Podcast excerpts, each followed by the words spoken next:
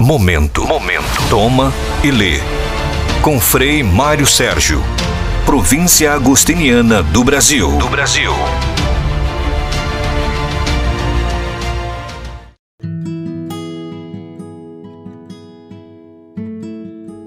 Caros amigos, bem-vindos ao nosso projeto de podcast Toma e Lê sobre a espiritualidade agostiniana. Hoje vamos falar de um tema importante para Agostinho, o tema da humildade. Falar da humildade em Agostinho é impossível não fazê-lo sem tomá-lo como referência.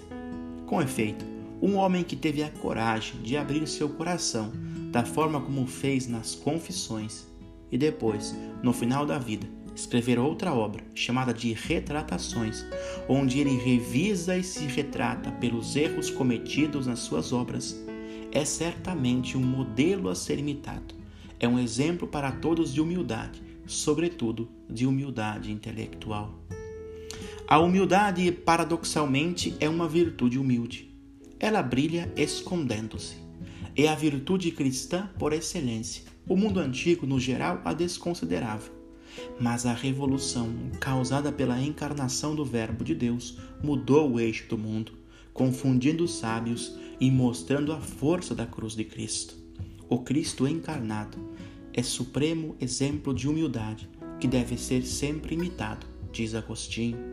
De fato, ele sendo Deus e, portanto, tendo tudo, sendo tudo, em um ato extremo de humildade se fez homem já o homem, não sendo nada, não tendo nada, só a miséria havendo como companheira, em um ato de soberba, quis ser como Deus, segundo o relato do Gênesis. O primeiro, do, o primeiro pecado do homem, diz Agostinho, foi a soberba, que envenenou o seu coração contra o seu Criador. Por isso, Cristo trouxe com sua encarnação o remédio da humildade para curar a ferida da soberba.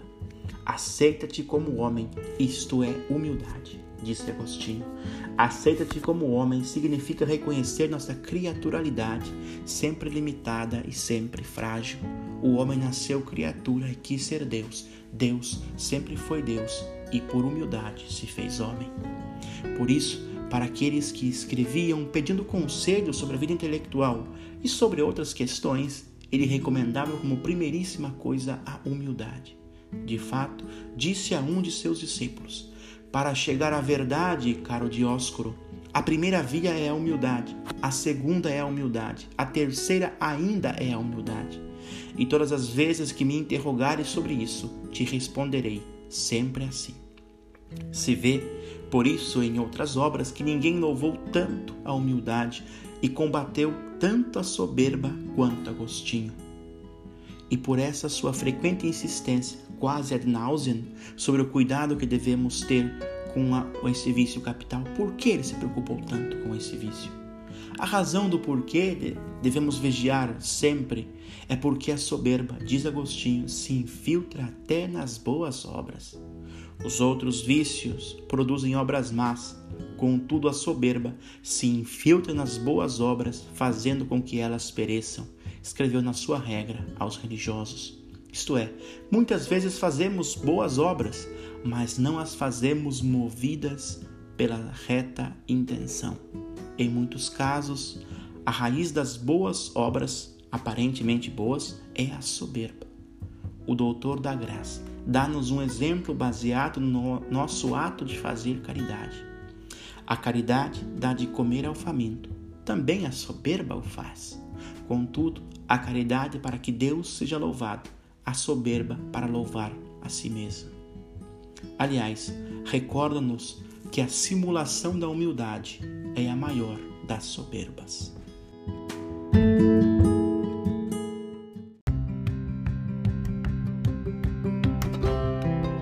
Você acabou de escutar esse podcast que faz parte do nosso projeto Toma e Lê sobre a espiritualidade agostiniana.